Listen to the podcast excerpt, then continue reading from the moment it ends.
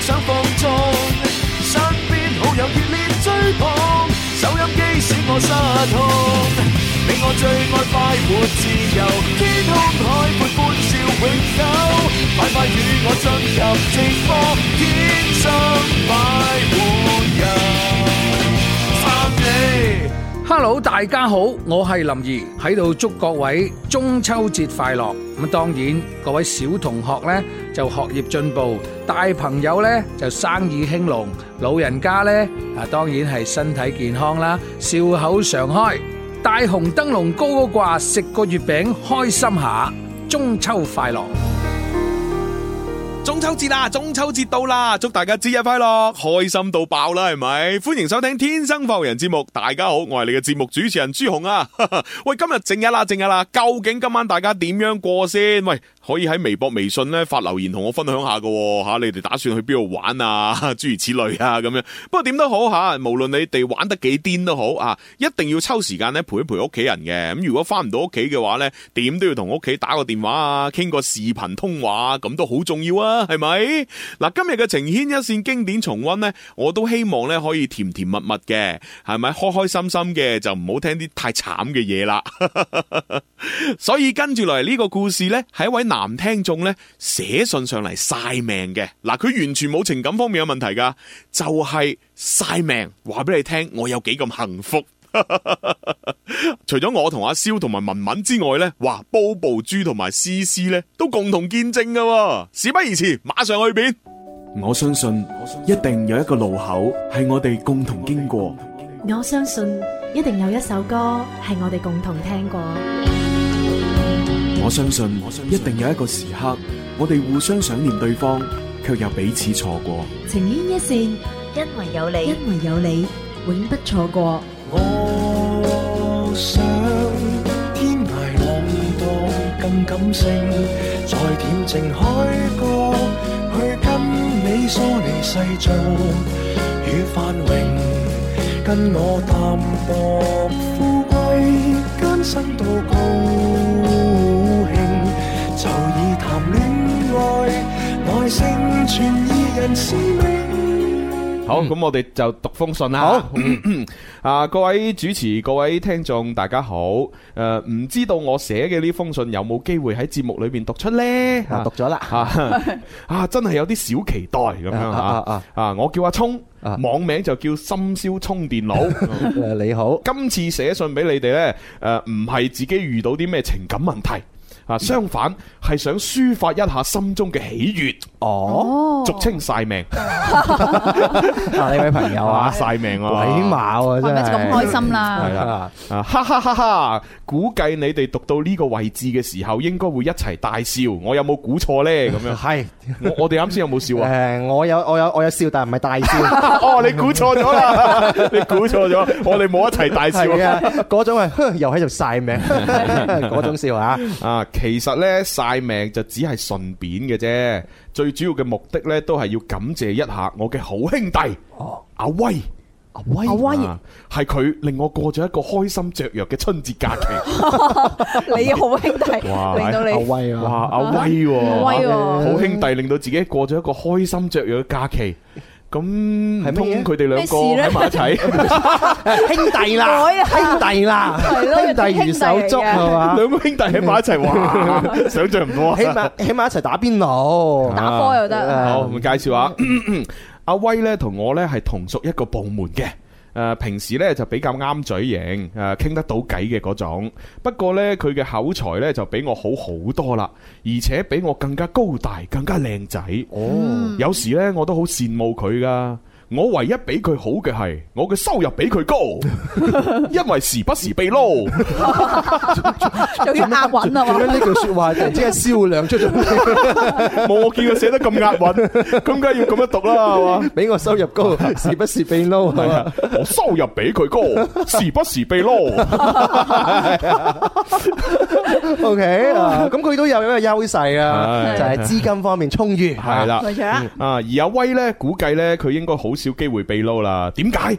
因為呢，我誒佢係熱衷玩各類網絡遊戲同埋手機遊戲，哦其中有幾個熱門嘅遊戲呢，級數仲打到好鬼死高，哦估計都要浪費唔少嘅時間啩。哦，咁熱門係嚇啊，，咁又邊有時間同精力去增加收入呢？誒佢講得呢個道理，發人心醒喎。係而啊家啲遊戲一打打十幾廿個鐘啊，係啊沉迷落去好㗎嘛似我啲同事成個過年玩咩啊？冇啊，咪成日食雞咯。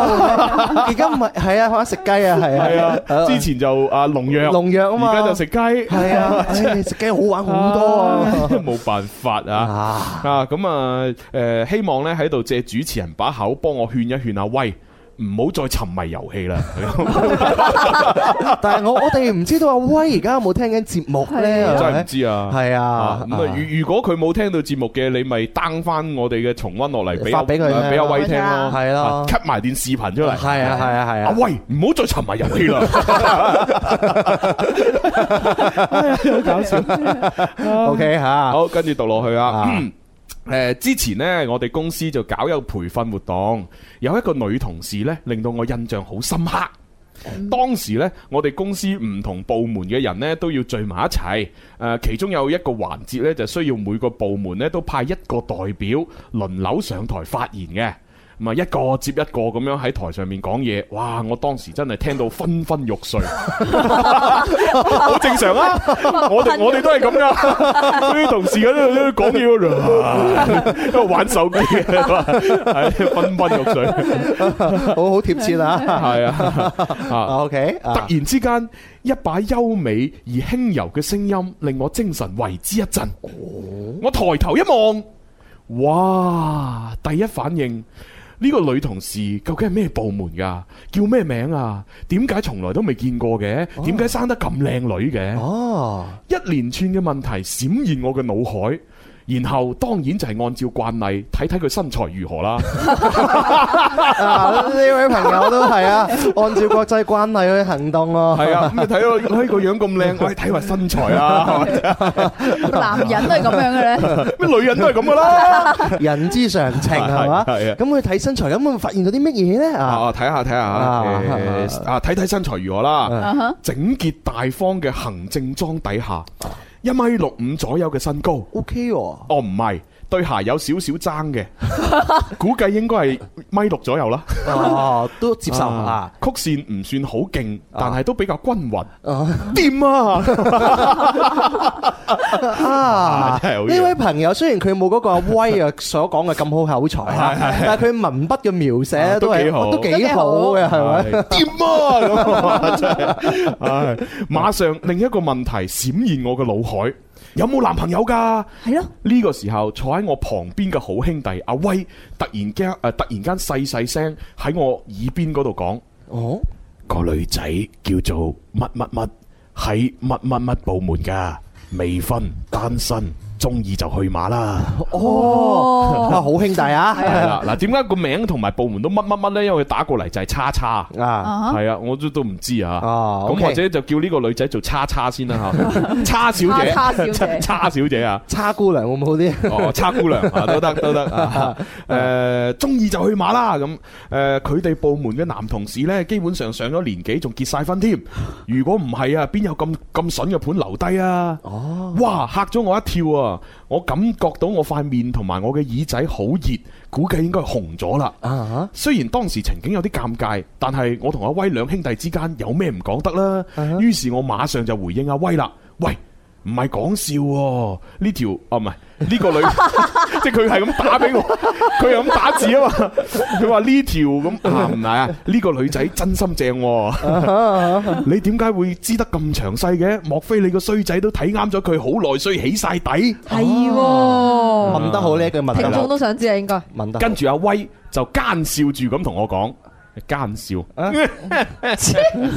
撞鬼你咩？你未見我女朋友啊？ 哦哦，呢句说話咧，我作為當事人咧，放下心頭大石即係佢有啦。女朋友㗎啦，佢唔會再諗㗎啦冇錯你去馬啦，我唔會同你你爭諗下，佢嘅。收圍收到啲料咁充實、咁詳細，係啊咁如果佢對佢有意思，佢肯定會捷足先登啊係嘛。係啊，跟住千祈唔好係雙魚座 得啦。你 如果唔係 長頭草，見到有個新同事嚟咗，兩邊擺飛咗以前個女朋友同佢呢個女女仔一齊點算啊？啊，你個人你 真係。唉離晒繼譜續啊 繼續係撞鬼你啊！未見過我女朋友咩？我回憶咗一下，誒就答佢啦，好似真係未見過你女朋友真人 好搞喎。哦笑。我齋睇過你手機裏邊啲相咯，哦，我好似聽你講過你女朋友個名叫阿芬，花名叫老芬 B B 啊嘛。好老啊個 B B，老肺 嗱，可能有啲新生代嘅朋友，即係年紀比較後生，唔知道邊個係老芬 B B。老芬 B B 呢，就係喺香港嗰邊呢，就拍電影電視劇好出名嘅女演員，佢呢，就擁有女性嘅性別。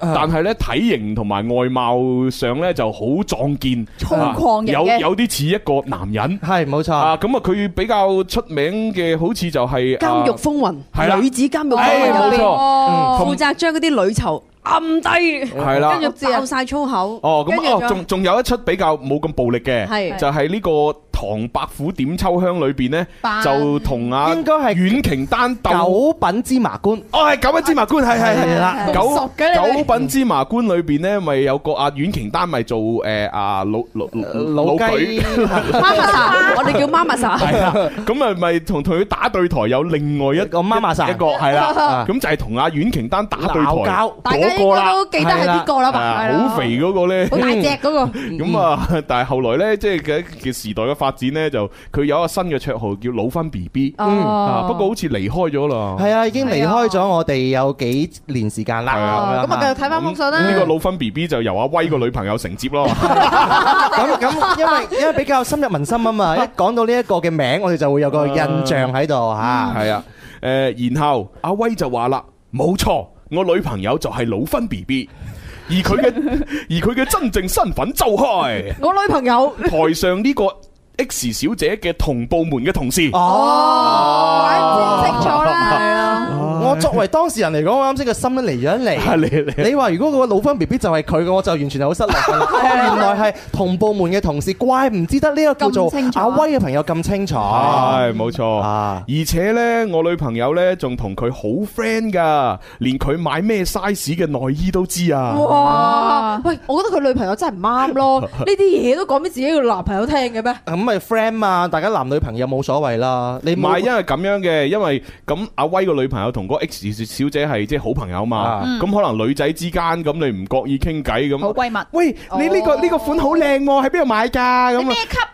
喂，我我我我個 size 唔知有冇呢？ 咁啊即係可能會咁樣傾噶嘛。係啊咁傾完之後，咁阿威個女女朋友可能係八婆嚟嗯呢，係咪？係嘛？好似思思啊，咩啫嗰又關啲我嗰啲事身邊啲朋友咁，啊啊個個八八卦咁樣，同自己男朋友講。不過講緊你喂啊，你知唔知啊？嗰身邊個朋友 X 小姐呢，佢 size 咧細過我喎，我會唔會咁 哦，樣？咁作為拍拖男女之間咧，咩都講到係啊好算正正常啊嘅係啊係咁作為閨蜜，乜嘢都分享都好正 常跟住咧啊嘅。跟住，哇！我當堂 O 晒嘴啊！哦，即時我就問啦，咁佢咩 size 啊？ 黐線你咁衰，但我反而覺得 佢佢呢種就真真係接地氣哦啊！啊正正常 friend 嚟講，其實都係誒圍內傾嘅話題係啊都差唔多係咁樣樣。係啊，即係就係算我同蕭公子如果傾啊，咁問呢個問題，喂咩 size 啊，好正常不啊唉。過正常不過講 真啦，一睇就知呢個唔係情場高手啦。如果唔係嘅話，見到人哋一眼知咩 size 啦，仲使問咩？係你嘛？估個個好似你啲男朋友咁啊， 個個你啲男朋友咁啊 係咪情場高手唔係重點係係咪？跟住跟住，哦。跟住阿威就話啦。誒啊！最近公司樓下隔離街好似開咗間海鮮放題喎，唔知好唔好食呢？然後又開始奸笑啦，即係即係佢問完咩 size，佢就即時話：哦，有間海鮮放題。即係約飯 啦，即係約擺局啊啦即。係擺明就係要佢請食飯啦。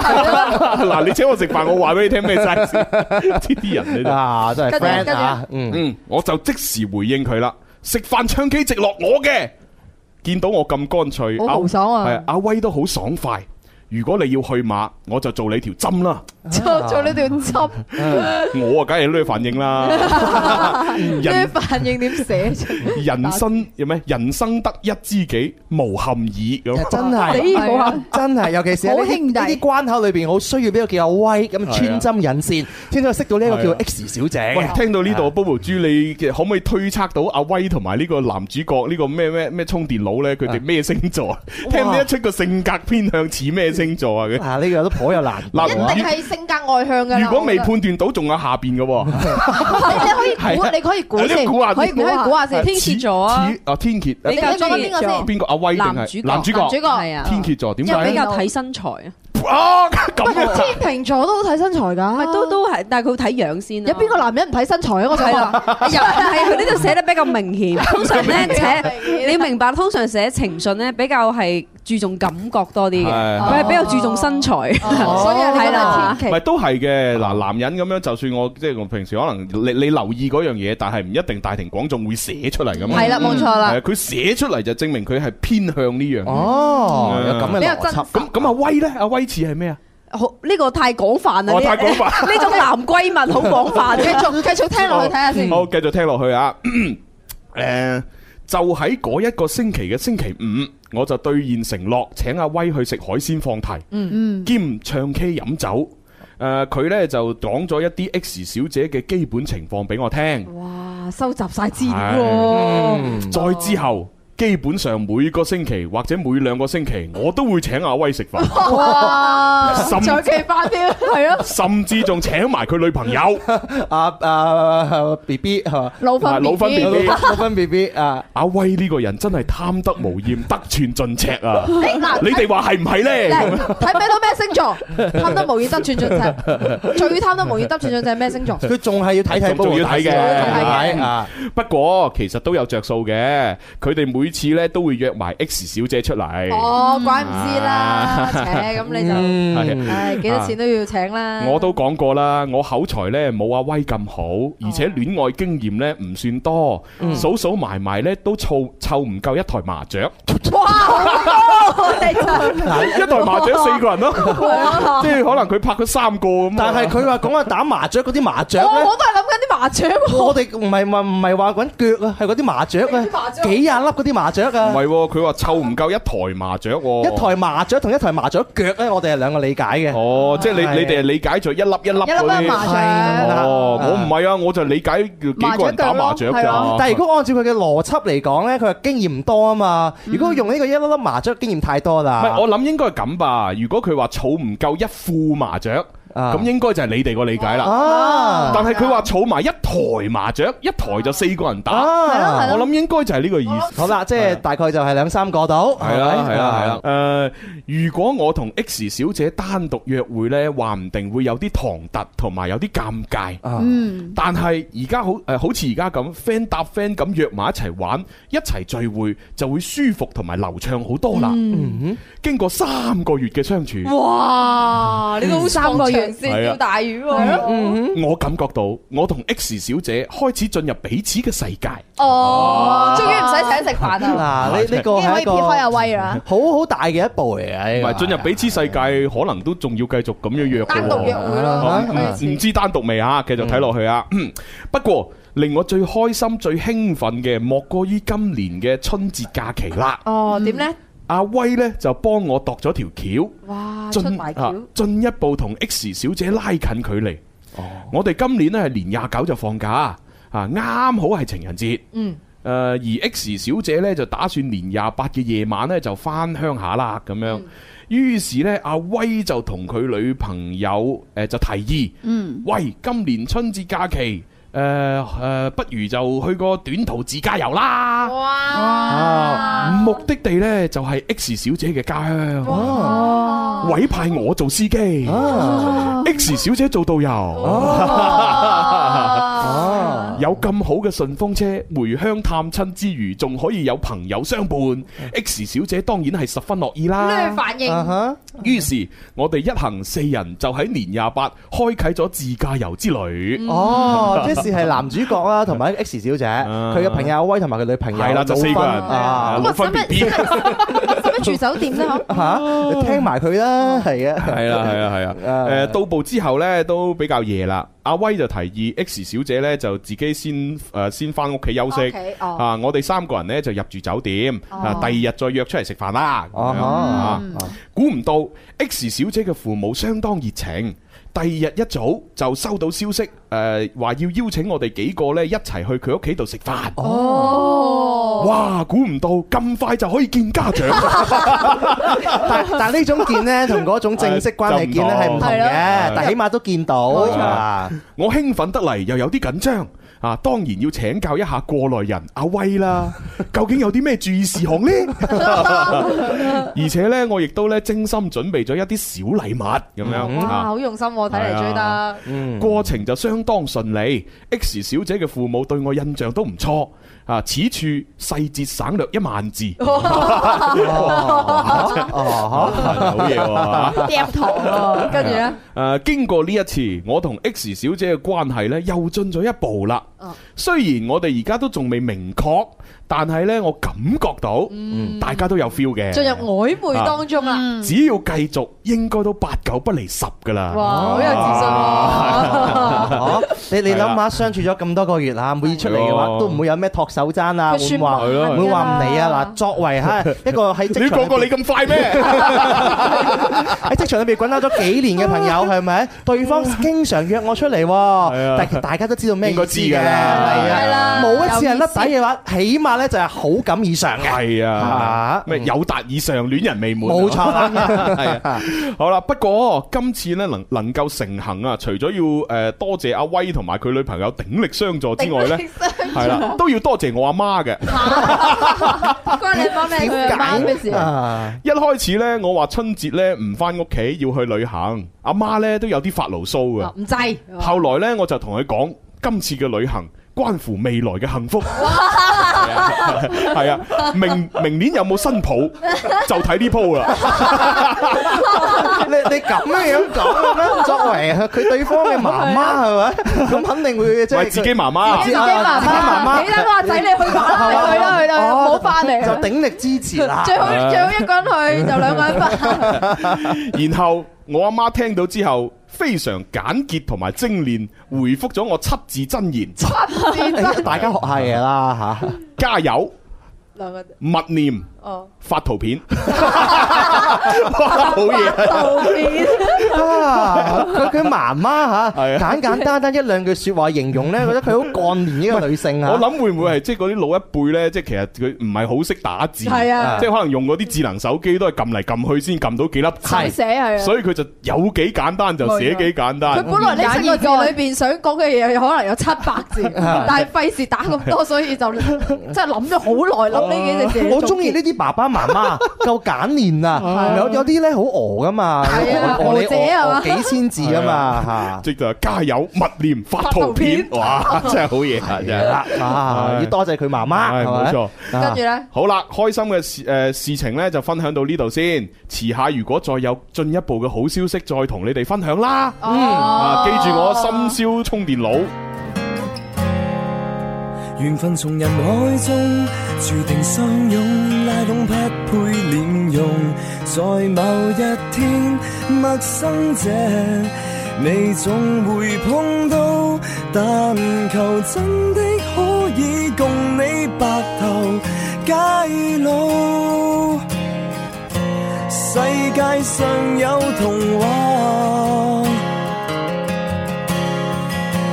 找緊一個他。綿綿細雨隨隨落下，撐一把傘，不捨的感覺游走手心之間。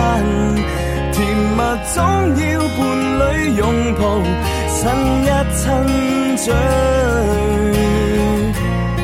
目送着伴侶，在這刻妄想着找定居。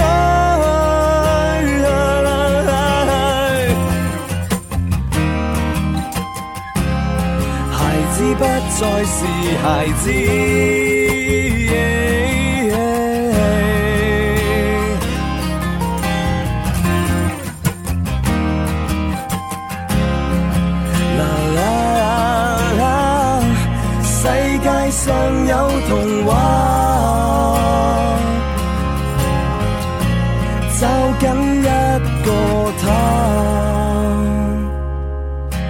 上沒意識，逐漸褪色，厭倦彼此笑聲。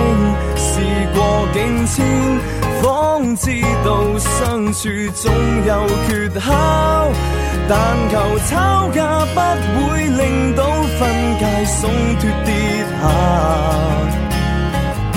世界上有童話。找緊這個家。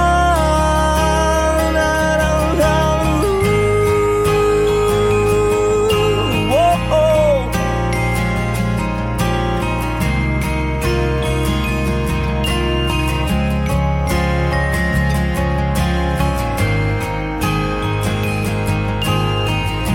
嗯啦啦啦啦啦啦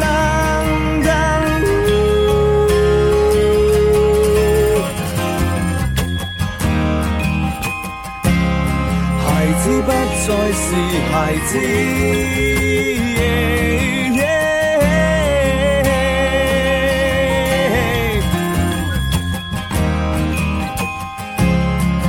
啦啦啦啦，世界上有童話，但別要太快忘記爸媽。緣分從人海中注定相擁，拉攏匹配臉容，在某一天，陌生者你總會碰到。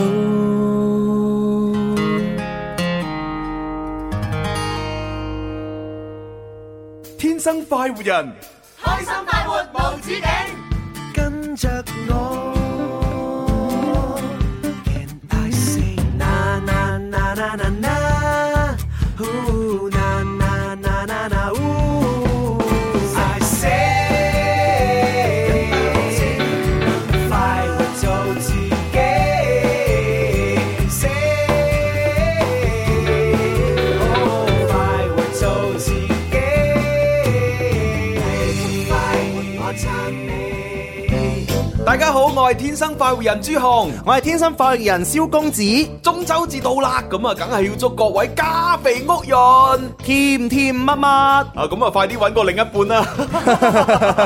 揾到嘅話咧，都可以咧同另一半更加之好上加好噶。係啊，咁啊，最緊要咧就係食得肥肥白白，豬圓肉潤。喂，咁要食月餅喎，食月餅要食咩月餅啊？燒豬月 餅有咩冇啊？啊，有金腿月餅。金腿月餅好味啊！ 係啊，五人都好正㗎。掂啊！天生快活人，祝大家中秋節快樂！繼續翻嚟第二部分《天生發人》節目，我係你嘅節目主持人 DJ 朱紅，祝各位中秋節快樂，耶、 好啦，咁啊中秋節當然要送禮啦，相信呢之前呢，大家已經將一盒一盒嘅靚月餅呢送咗俾親戚朋友啦，係咪？誒、領導啊、老細啊等等啦，係咪？ 咁而今日呢，我都有禮物要送俾大家喎，呢份禮物相當特別啊，係一首好歌啊！呢首歌呢，今日喺中秋節呢，全宇宙首播，就喺天生快活人吓。嗱、因為呢，大家要知道十月二號吓就係、誒國慶節假期之餘，亦都係我哋天生快活人節目呢二十三周歲生日啦。而今年生日我哋會推出林林嘅一隻寫真 CD 專輯，名字就叫做《雙子座的日與夜》。咁啊，今日我送俾大家嘅就係呢一張專輯裏邊嘅同名主打歌《雙子座的日與夜》。哇，係咪好期待呢？ 事不宜遲，一齊細心欣賞啦！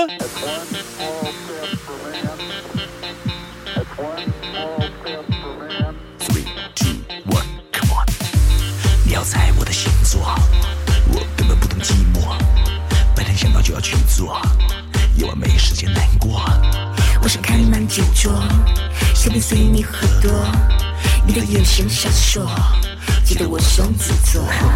每一次我碰到你，想说的话在心里，光分身太多追求自己。这次我想抓住你，双子座给的惊喜，听我说。 I will never let you go。双子座不一定时刻说爱你，双子座跟谁配搭都看自己。说太多情话不如和我游戏，看不起哦这样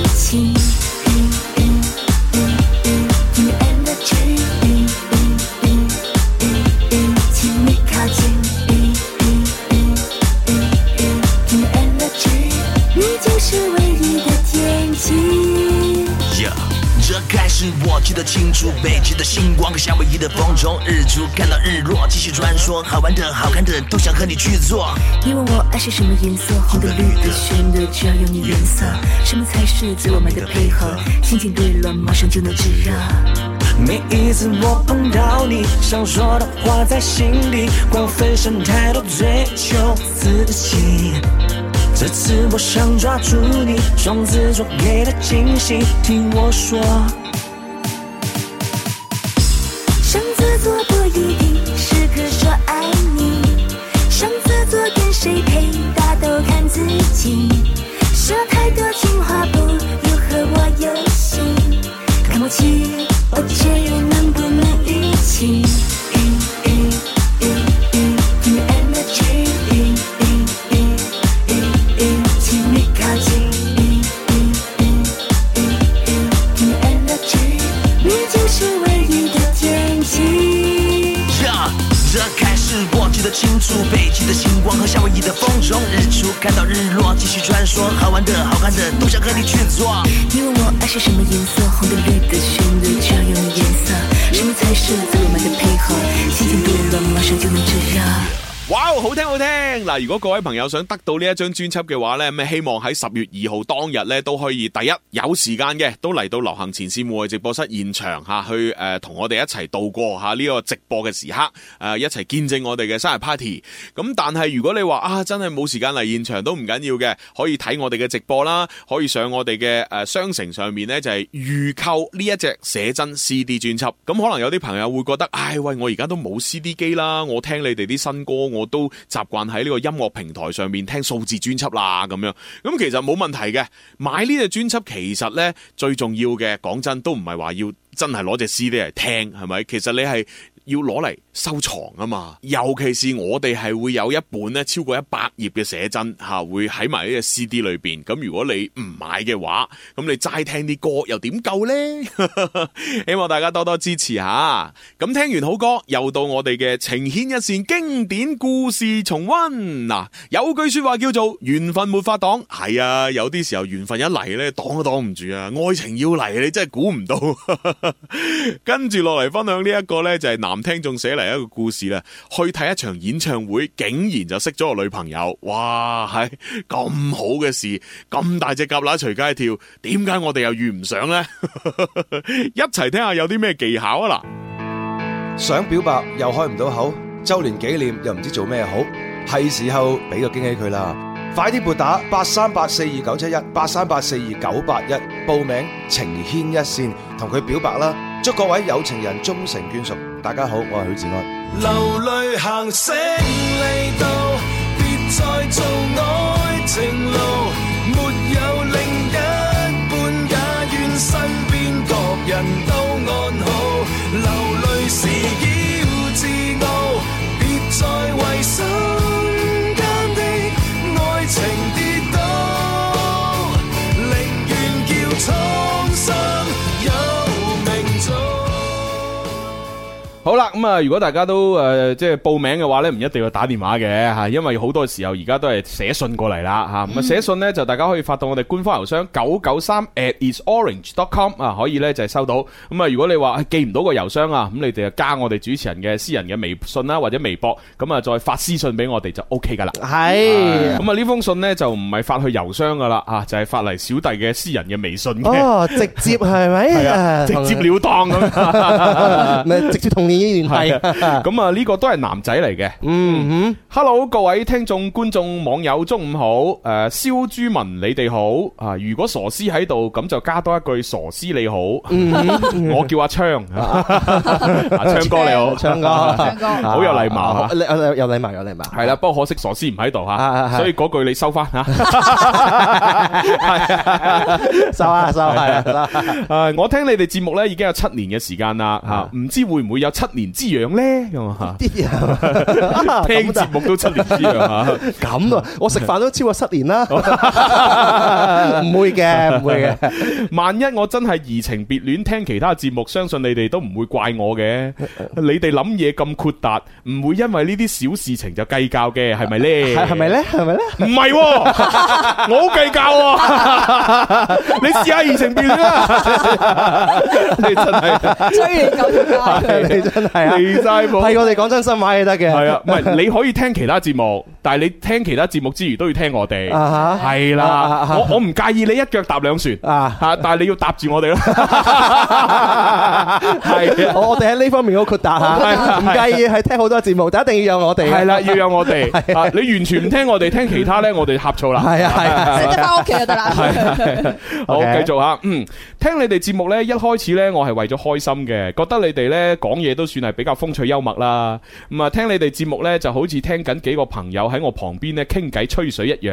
啊有時啊講下八卦，有時啊講下人哋嘅故事，有時呢又唱下歌，有時又講下人哋啲壞話，有時呢又要嘲笑下自己，啊真係好鬼抵死啊！佢真係剖白得好仔細係啊！啊，後來呢，我就慢慢中意咗你哋嘅真性情啦。你哋講嘢呢比較真實啊，唔唔會一味呢只係講啲好嘢。啊，唔係呢個我我我要澄清 下，係朱紅講嘢比較真實，朱紅唔會一味講好嘢。係啦，係啦，係啦，係啦，係啦， 唔會一味只講好嘢，粉飾美麗吓。有啲時候呢，仲會將赤裸裸嘅現實啊，以及係生活當中真正遇到嘅問題攞出嚟討論。係係係。每逢呢啲時候呢，我都會好自然咁樣呢，跟住你哋一齊思考人生。啊哈啊！不過吓都奉勸你哋一句啦，真話講太多，好容易犯 錯；真話講得少，啊世界真美 妙。啊，大家都係聰明人，你哋明我講緊咩 嘅？我明，係 啊我明，係啊，警世名句嚟喎呢個。呢個金句啊，係啊讀多次金句啊。真話講太多啊，好容易犯錯。啊哎真話講得少啊，世界真美誒妙。好啊嘢真係唔。係啦，聽日我哋就係寫寫封對聯 啦，就喺度啊哎喺度啊係啊，警醒自己。哇！呢個 friend 跟住整個 橫批，講多錯多， 係真係好嘢。係啊，啊好好精辟啊佢真 係啊。好啦，繼續啊，冇錯啦。誒，我講咁多嘢呢，其實都係為咗讚你哋啫。好啦， 係啊好啦，到講我自己嘅事情啦，咁樣。我同我女朋友嘅相識呢，係喺一場演唱會裏面嘅。當時呢，我就同我一個男仔 friend 呢，就去香港嗰度呢，就睇演唱會。咁啊入咗場之後呢，就發現啊，坐喺我哋旁邊有兩個女仔，佢哋都好鬼死靚。其實喺現場呢，都有好多靚女嘅，點解會特別留意佢哋呢？可能就係因為佢哋就坐喺隔離，然之後又剛好又係兩個人，然之後又打扮得特別清純，然之後佢哋嗰隻香水味呢，飄過嚟呢，又好好聞，哇！香水味喎，啊啊近水樓台嚇， 大概係咁上下啦嚇，所以喺演出之前呢，我同我個 friend 呢，時不時呢都會借啲耳呢，就望向佢哋嗰個方向。 而每當嗰兩個女仔望翻我哋呢邊嘅時候呢，我哋就會立即轉移視線。係係就哎我睇扮到扮喺度望緊其他嘢。 其實呢，我都聽有啲人講過啊，只要呢你嘅眼神唔好咁猥瑣，就算個女仔望過嚟呢，你都可以大膽咁樣呢，唔好迴避嚇，直接同佢對望嘅。 OK，畢竟呢啲女仔知道你望佢呢，都有可能個心裏邊會好開心噶嘛。係嘛？佢覺得。哈！我都知我靚噶啦， 你俾我吸引好正常啫。哎呀，我真係未你冇法擋啊！ 係咪都係咁諗呢？係啊，但係我好難把控自己嘅眼神喎，點樣先算係讚美同欣賞嘅眼神呢？啊點樣先算係猥瑣嘅眼神呢？好難控制啊！啊所以呢，我都係避開穩陣啲。哦，即係咪？就情願唔做係咪？都唔好犯錯。啊好嘢好嘢啊！不過一開 show 之後呢，我就冇再望過佢哋啦，啊，因為呢，我同我 friend 呢都全程投入欣賞呢場演出，唉，實在啊太正啦，有激情，有感動，有搞笑，有辛酸，係嘛？啊啊邊個演唱會啊？係咯咩演唱會咧我真係好中意呢對 band 啊！band 啊，系啊啊哈，但系佢而家仲未講啊。 OK，而且呢，哇，我覺得喺香港睇 show 呢就係爽，冇咁多條條框框，我中意企就企，唔會有保安撳住你。啊又係金句又嚟㗎係金句啊，係啦中意企就企，唔會有保安撳住你。嘿， 成封信可以 read 住嚟讀我覺 得。唉，總之就一個字，爽 啊！哦啊，誒真係講係到啦我都覺得好爽啊！啊不過最爽嘅事情呢，就係呢，我哋同隔離嗰兩個女仔呢，終於都有交集啦。哦，佢哋呢，睇到中段嘅時候啊，手機冇 電，跟住呢，就問我哋借呢個移動電源。哦，移動充 佢又會知道你哋有移動電源嘅嗬？啊，吓係咪 你即係攞個充電寶出嚟咁揈啊？樣唉，我有充電寶十蚊一次，十蚊一次。 哦，可能就輕輕就問一問咁啊，有冇移動充咁樣啊？係係咯係咯啊，雖然只係好簡單嘅交流啊，但係都令到我同我 friend 咧當時好鬼死開心。嗯，我我借電源俾佢哋嘅時候呢，我仲借啲意呢掂咗一下佢隻手。 誒又係啊，誒輕輕咁樣禮貌上嚇啊，禮貌上要掂手嘅咩？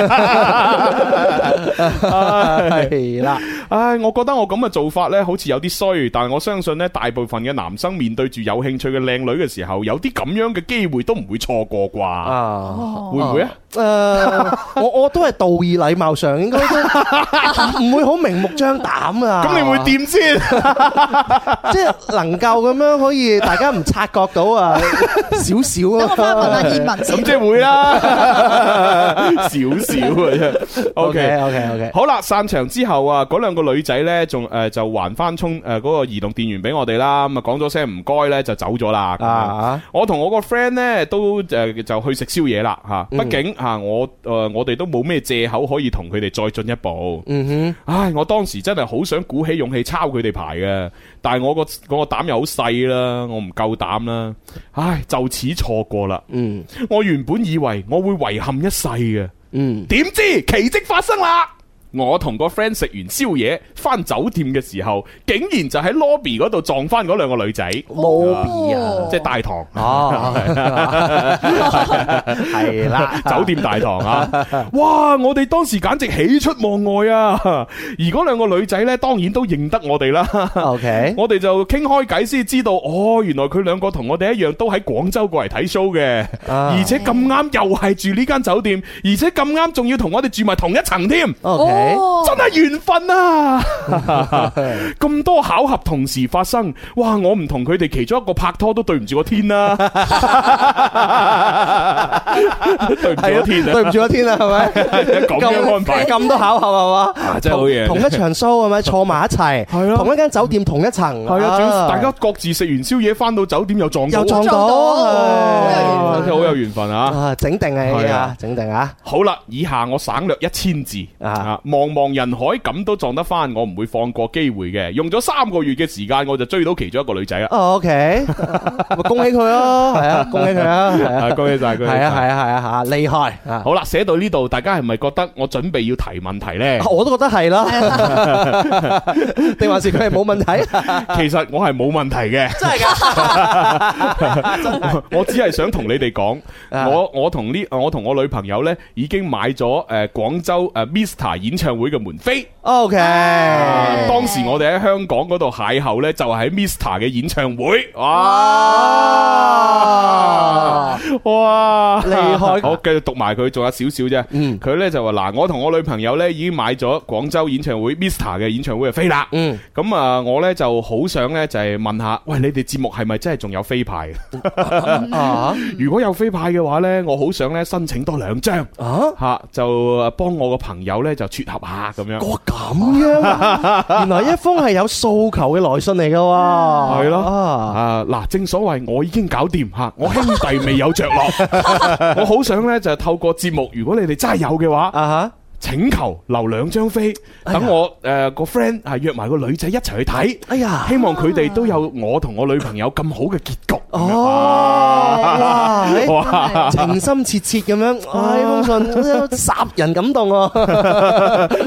咩殺人感動啊？霎時感動，霎時令人感動，冇錯。 係啦啊 OK OK，好啦，咁我哋係咪真係有飛可以送俾佢咧？ 誒，我哋咧根據我哋嘅誒情報咧係有飛嘅，係啊嘛？係啦，係啦，係啦，誒應該咧誒八九不離十會有，咁但係咧咁啊誒，呃暫時未到 手。係啦，誒咁啦，嗱，如果我哋到時到咗手之後，就再誒喺微信聯繫翻你啦。係啦係啦啊我誒私人留翻兩張飛俾你。佢佢寫到咁好，係啊咁咁有故事啊！係啦佢哋咯啊咁我哋又用 Mr 嘅歌送俾佢哋咯。唉，不得了！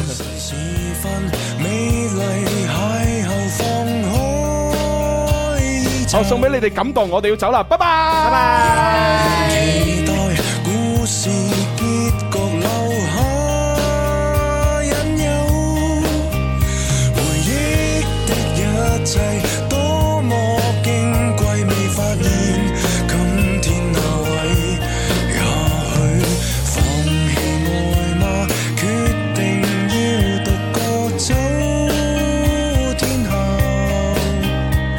已彷徨時候，你亦要獨個面對嗎？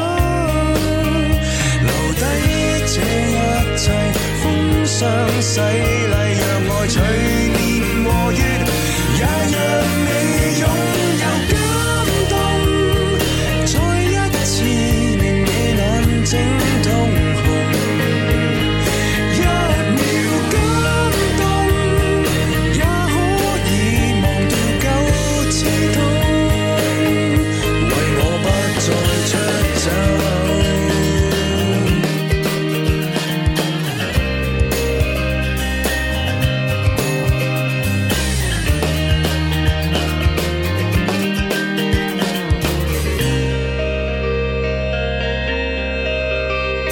當天際暗淡，人越掛念褪色溫柔。黎明時候擦掉眼淚，卻是你手。回憶的抽屜，終給取替，讓那前塵流逝，告別那傷勢感動。再一次令你眼睛通紅，一秒感動，也可以忘掉舊刺痛，為我不再出走。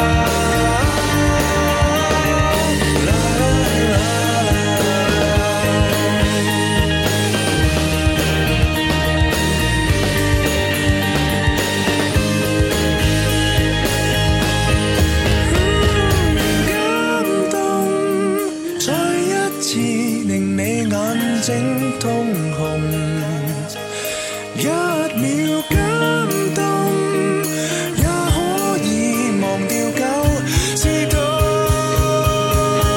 請你感受心底裏最熱切的溫柔。不要忍受，放手愛為何獨個走？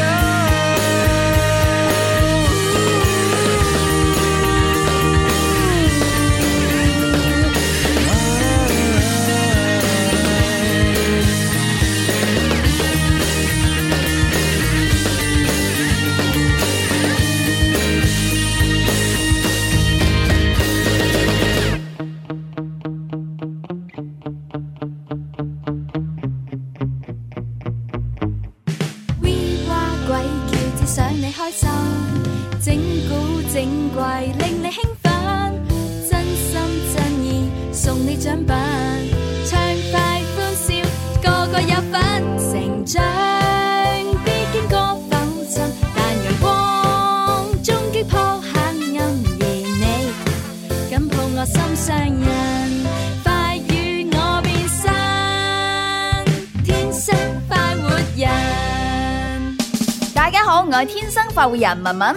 中秋節到啦，祝大家中秋節人月兩團圓，事小朋友開開心心，大人呢就甜甜蜜蜜啦。天生快活人，祝大家中秋節快樂！中秋節快樂！翻到嚟最後一部分嘅《天生浮人》節目啦，直播室繼續有朱容咧同大家一齊去玩下。咁啊，稍作提醒啦，聽日咧就要翻工噶啦 吓。哈咁啊，今晚各位朋友就算點玩咧，都唔好玩太夜，玩得太癲吓。 咁而我哋咧，聽日咧亦都會翻翻去流行前線會直播室咧，同大家咧快活直播嘅。咁啊喺現場咧，我哋聽日仲會大派利是。 系真系真金白銀噶現金利是啊吓，點解？ 你哋聽日如果有時間嚟現場啊，望望你就知嘅啦。不過如果你話只係睇視頻直播或者聽收音機，可唔可以攞到利是呢？其實都有機會攞到嘅，只不過你攞到嘅嗰個機率肯定會細過現場觀眾啦，係咪先？好，誒、事不宜遲啦，撈埋啲汁，最後一個經典情牽一線故事嘅重温，係講述一個花心女仔嘅故事。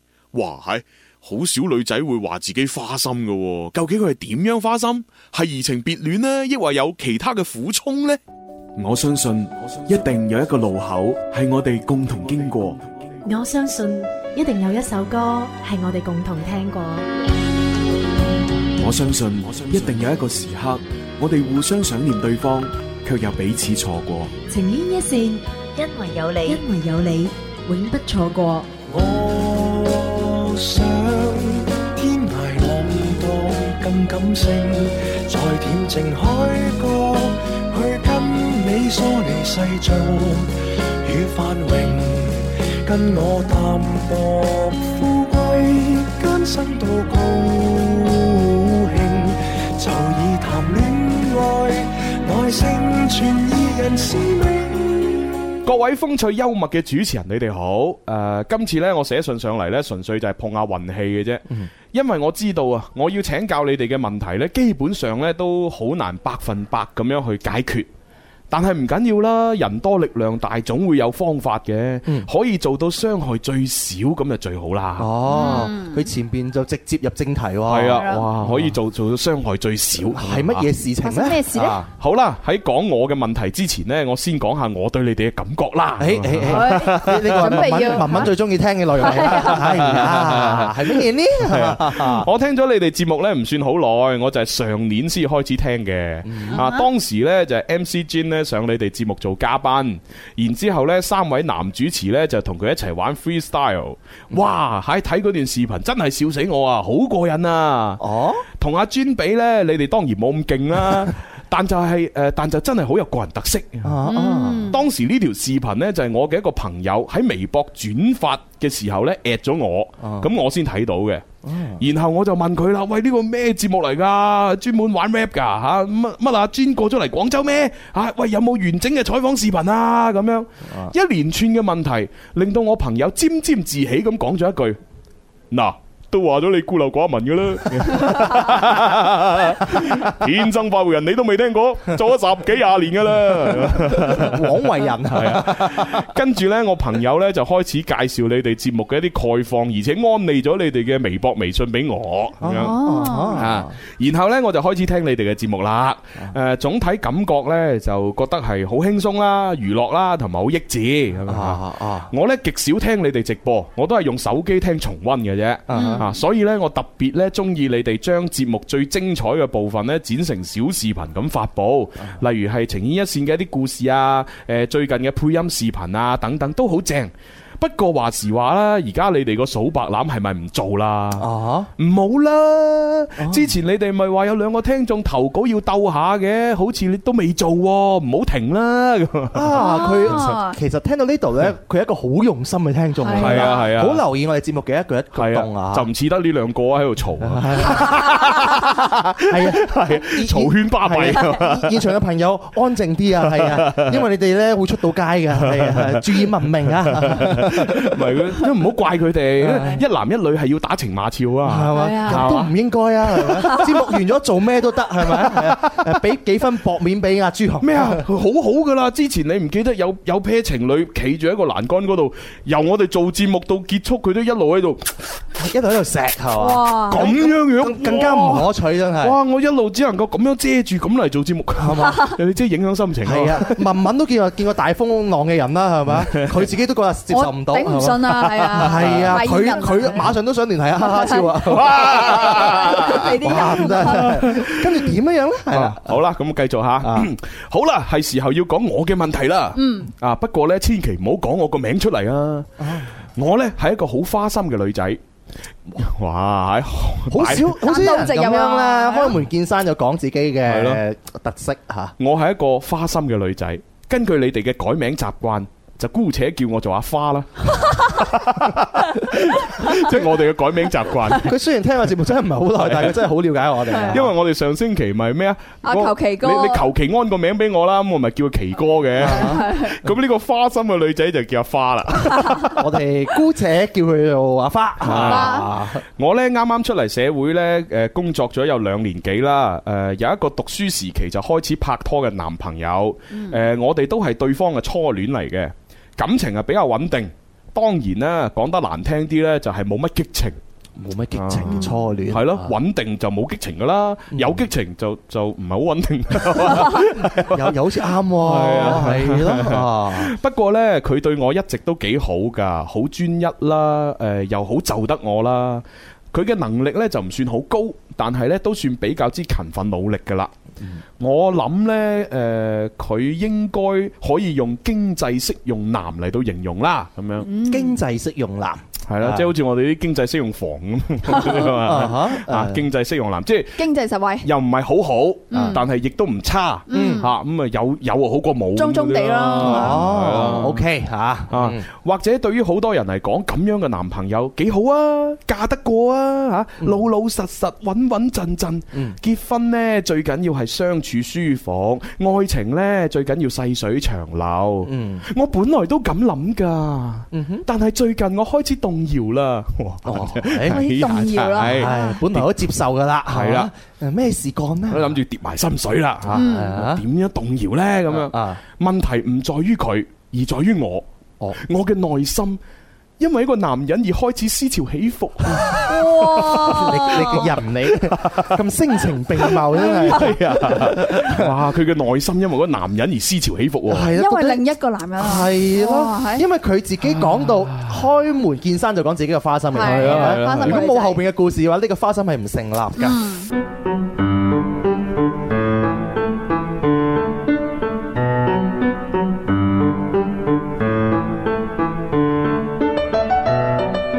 好啦，繼續讀埋佢啦。到底係乜嘢男人令到佢思潮起伏咧？係咯，哇！真係啊點算吓？我從來呢都認為自己好專一噶，但係呢個男人嘅出現呢，令我漸漸覺得自己真係好花心啊！拍住拖都竟然可以中意咗第二個，冇錯。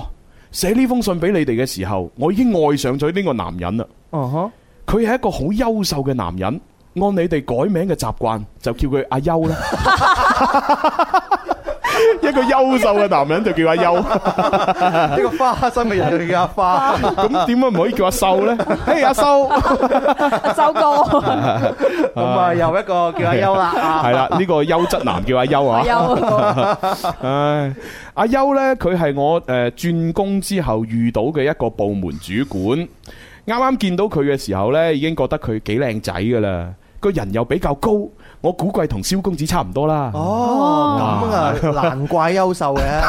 你啲人啊， 你啲人啊，係啊， 高唔一定好噶嘛， 係咪係啊，高真係唔一定好，又好似我咁高同埋我咁優秀真係好難，萬中無一嘅真係，應該三年出一次咩咁樣啊。？人哋話身高估計同你差唔多咋，係嘛？冇話嗰個個樣同你差唔哦，咁樣啊，咁我就有所保留啊， 我要聽埋佢後着先可以做結結論 嘅。人哋話覺得佢好靚仔啊。哦，咁樣喂十成次係我 啦，你啲啊人哦，咁點咧？係，而且呢，邱先生呢，佢嘅人呢幾好啊，吓好和善，誒、對下屬呢亦都唔會亂發脾氣，所以呢，大家平時都唔會怕佢，但係喺內心就好尊重佢。哦，其實呢，喺我入職之後呢，慢慢融入咗呢個新嘅集體之後，就發現啊，好多女同事呢都時不時會議論佢嘅喎。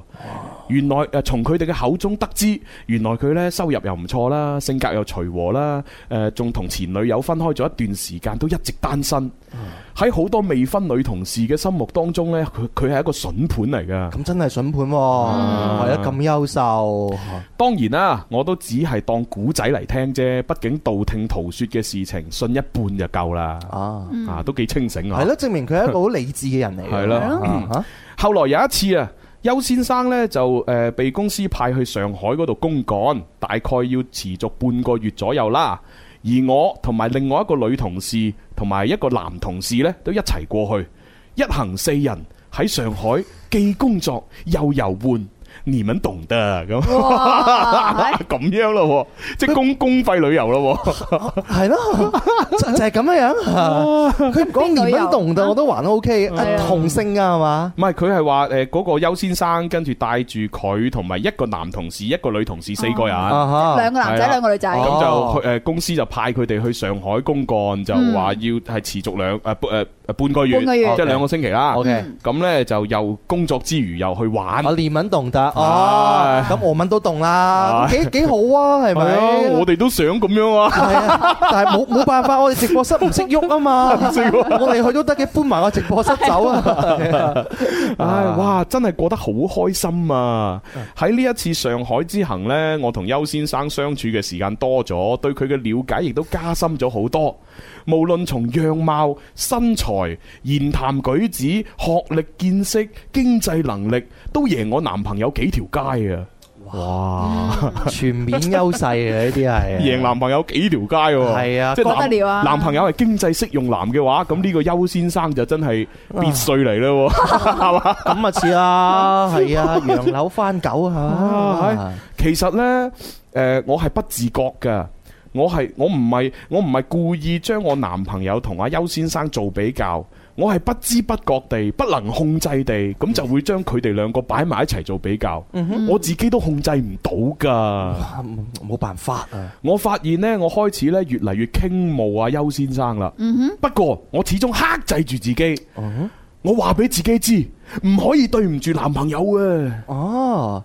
即係同時內心裏邊咧又有天使又有魔鬼，係啊兩個喺度對抗緊，到底我應該要點 樣做？點樣揀嗯但係個天好似要同我作對一樣。我越壓抑自己，我就越覺得邱先生真係好正啊！你有冇諗啊？如果朱紅係女人都幾好 啊！係啊係啊，聲情並茂啊，係咪？我仲時不時想象，如果我男朋友係邱先生咁就正咯。哦，各位聽緊節目嘅聽眾，你哋會唔會覺得我好衰好花心呢？哦嗯，應該會，我自己都覺得會，但係冇辦法啦。而令到呢一件事冇得翻轉頭嘅，就係邱先生，佢竟然向我表白。哦，嗱，我聽到前面嘅話呢，我覺得都係一廂情願嘅成分好多， 係啊咁樣你自己喺度花痴冇馬，我成日中意劉德華啦，係咪 先？我都冇做任何嘅企圖啊！但係如果唔係，華仔同我表白咁樣，正啊我真係真係好想去泰國 㗎啦！人哋華華仔係華 仔華仔取向正常，即即即係比喻係 嘛？係真係係啊！啊，邱先生竟然向我表白啊！我唔覺得誒、呃其實我都唔覺得意外，因為喺相處當中呢，我都 feel 到呢，佢對我有意思嘅，嗯或者正係因為咁樣，我先至會更加控制唔住對佢嘅痴戀。其實佢係唔知道我有男朋友噶，冇錯，我一開始我就選擇咗隱瞞。唉，反正千錯萬錯都怪我啦。嗯大家應該都估到啦。誒、我已經答應咗做邱先生嘅女朋友。哦，咁我要點樣同前男友講分手呢？哦，先至令到傷害減到最低呢？哦，人人都話初戀係最難忘、最刻骨銘心。唉，估唔到係我自己親手破壞。嗯而佢仲俾我蒙在鼓裏，我覺得我以後可能會有報應，或者咁就叫做飛蛾撲火 啦。各位朋友，請幫下我點樣講分手。哦，好啦，呢個就係阿花點樣講分手啊，同佢男朋友啊。其實成個故事已經有咗一個誒、誒結局喺度㗎啦。佢自己都已經有有個決定，就而家就問我哋啊點樣樣去行呢個決定嘅系啫。嗯啦，点样将呢个分手嘅伤害减到最低咁係啦，样？反正表白表白咗啦，又已經同阿邱先生喺埋一齊系啦已。啊经答应咗邱先生啦。係啦，而且邱先生咧係全面嘅咩指壓係嘛？佢嘅佢嘅呢個初戀男朋友㗎啦。 咩樣貌身高咩嘅經濟能力啊咩係啊都贏佢幾條街啊嘛， 冇錯，基本上咧一個就係巴塞 係嘛，一個就係係啊廣州少年隊，咁咯，好難去 P K 嘅，冇辦法。而家問題就係佢自己覺得佢自己花心，係咯點解咧？喺未分手嘅情況下邊咧，就隱瞞咗佢嘅初戀男朋友，又又隱瞞埋邱先生，係啦係啦，然之後就而家就 做承咗邱做先生 à. 咗人哋嘅 Dạ. 女朋友，又未同前男友分手，係 啦啊，所以佢覺得過唔到自己個關。係啊，如果你話唔係嘅，我同男朋友已經係提出過分手啦。係 à. 啊跟住咧喺邱先生表白嘅時候嘅話咧，咁喺喺埋一齊完全冇問題。嗯係咯而家就問題係咁樣。點算呢？咁可能都係要啊經驗豐富嘅 Bobo 豬，怪嗯嗱唔係話 Bobo 豬佢自己感情誒經歷豐富，係佢好多啲學生啊咁嗯樣，成日都即係啲客顧客啊，都講好多佢哋啲感情感情經嘅事歷俾係阿啊 Bobo 豬聽，咁啊會喂會唔會有啲咁嘅類似咁樣嘅客人去揾過你啊咁嗰啲啊？嗱，我咁多年呢，嗯我聽得最多個呢，係可以維持得好好呢，係一拖四，一拖四啊係正常維係到嘅。咪咪住，係一個男一四個係一個女，女仔，四個男朋友，哇仲要係高材生嚟嘅，個女 à? 仔係高材生，係啊，本地廣州人嚟嘅，咁多觀音兵啊！重點係咩？因為佢靚女，呢個係真嘅，即係誒我。我六七年前啦，呢嗯個哼熟客嚟嘅，嗯咁嗰時都好後生嘅，佢好似都係廿，而家應該可能而家廿五廿六啦。嗯當哇而家想先25當初廿識六嗰陣時候，應該二十歲左右。哇係啦年輕貌美咁就誒自己同班同學有一個啦嗯，跟住師兄有一個啦哇，跟住學校外邊有一個啦。哇咁係呢種狀況係佢可以正常維持到嘅。我唔係啊嘛，點解咧？因為佢 自己住宿㗎，哦因為佢住宿有個優勢，嗯誒考試讀書咁可以同呃誒一個就自己同班嗰個啦，同埋嗯同師兄讀書啦咁嗯樣。咁所以放翻呢個 case 咧，即係啱啱呢一個。阿阿花花呢個女仔係咧，嗯其實佢已經好好噶啦，哇佢已經佢已經諗到同第二個之後，佢有諗過要分手。哦因為其實咁又喺係現咁實生活係當嗯中，我遇到個 case 係好多人，第一個唔想分手，同埋嗯即係佔有欲好強啊嗯！哦我兩邊都想要，即係呢個係而家都市人嘅心即態。係佢又想食牛扒，又想食龍蝦，嗯咁啊兩點樣個揀呢兩個都一齊食，哦我就唔揀啦，我兩個都要食啦。哦咁兩樣兩個都要嗒咁咁即係呢個阿花呢，即係比起呢種人嚟講已經好好啦。即係佢起碼食咗呢只龍蝦，佢就會覺得哎呀呢個牛扒不如唔好嘥啦，嗯嚇就俾留其返俾啊人啦俾其他人食啦咁樣。哦 O K，好，咁而家佢就話點樣要咁分手點樣分手係啊係啊啦？係啊係啦，係啊佢已經係同咗佢嘅阿俊喺埋一齊啦，阿優，阿優啊，阿俊啊，阿俊，啊你個瓜超啊！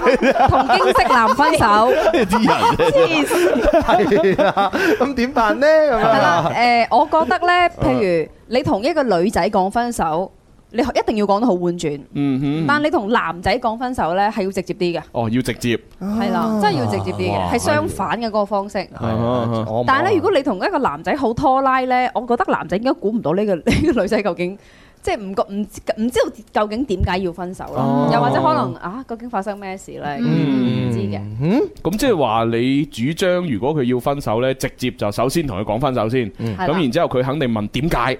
咁啊當佢問點解嘅時候，你就直接講個原因俾佢聽，就話我遇到一個更好嘅，就因為要點呢？誒、有兩種情況嘅，嗯，譬如可以用屋企人催婚咯，屋企人催婚，又或者啊哈阿爸阿媽嘅條件同你而家嘅條件同我屋企嘅條件唔適合。哦，係啦，呢個可以用屋企人我知個，即係用屋企人嘅藉口，係啦係擺啦阿。爸阿媽出嚟，就話唉，我阿爸阿媽而家開始要同我相睇啦係啊，相親啦，咁冇辦法就介紹咗好多唔係經識男嘅俾我。嗯咁我但係而家情況就係咁樣啦，擺在眼前啦，嗯我哋要當機立斷啦。當機立斷係咪啊？揮慧劍斬情絲，係係啦，啊即係多謝你咁多誒年以嚟嘅照顧係嘛，即係同我喺埋一齊嘅都好開心嘅，你你亦都冇咩問題嘅。同埋喺言談當中嗯咧，要透露出咧新相睇嘅男士條件幾好，我同佢相處過食飯幾次，覺得都可以，所以我先有咁嘅念頭。哦但係就唔好同舊嘅男朋友講話已經同乜乜乜喺埋咗一齊咯。嗯哦，即係唔好話俾佢聽，即係而家其實我都未同佢一齊嘅，啦反正我遇到一個咁樣阿爸阿媽呢，就好好中意好中意佢佢，。好支持我同佢一系齊。啦，所以就變成而家阿爸阿媽就反對我同你一齊啦，咁係樣。啊哦，咁樣係嘛？喂，佢佢咁樣做完之後，可能呢個經適男又會寫封信俾我哋喎。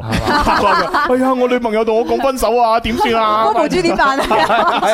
係佢再寫嘅時候，我哋再幫佢。而家既既然係阿花寫咗信上嚟啦，咁我哋都要係盡我哋人事幫阿花先嘅。我大部分同意阿 Bobo 豬嘅呢個誒做法㗎。因嗯為男仔講分手同埋同女仔講分手係真係唔同嘅，嗯同女仔講分手真係佢會喊啊，佢會仲會可能就算你同咗第二個女朋友一齊咧，佢都仲會一直糾纏落去嘅，嗯因為女人係有呢個心態係喺度喎，㗎。喂，咁不但如同男人咧唔同嘅，因為男人咧你要好客觀因素、 觀主觀因 素、外界因素你同佢哦分俾佢析係啦。哦喂，咁我順便學下咧，喂，點樣同女人講分 手？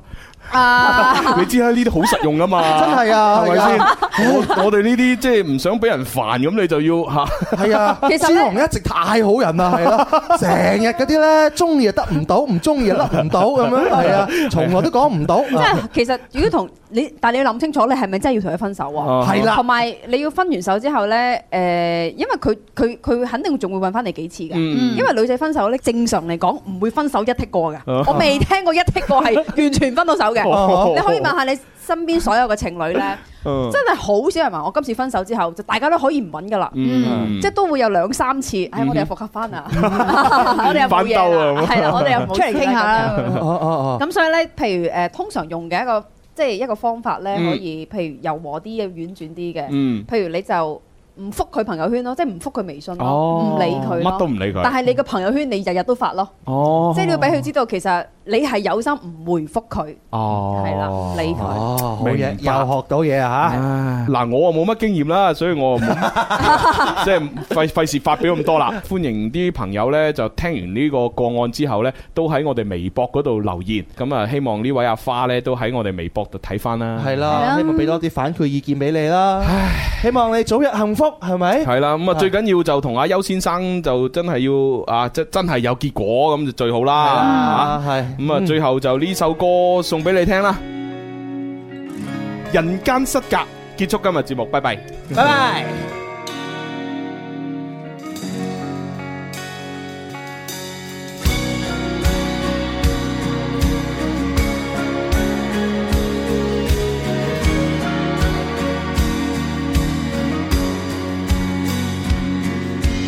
不足的是自人應該當眾自焚，多想逼你現形承認責任。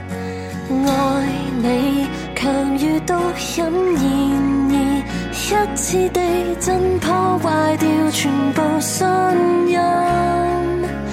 我為你無知的獻出初吻，甚至連越界我都肯，而你不打算坦白，偷心的騙子最賤格，不想刮你太邋遢，我用沉默對付你的一切蠱惑。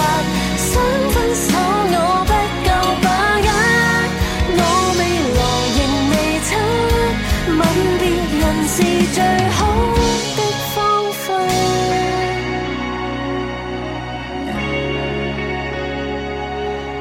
不想醒領案情，不想等十萬年拖出千道裂痕，留待發現。看你長遊路線霓虹，普照盛宴，你獵食糜爛碎片。我為你愚蠢得有點痴線，迷糊情慾戲也參演，而你不打算坦白。偷心的騙子最賤格，不想刮你太邋遢，我用沉默對付你的一切蠱惑，想分手我不夠把握，我未來仍未出吻別人是最好的方法。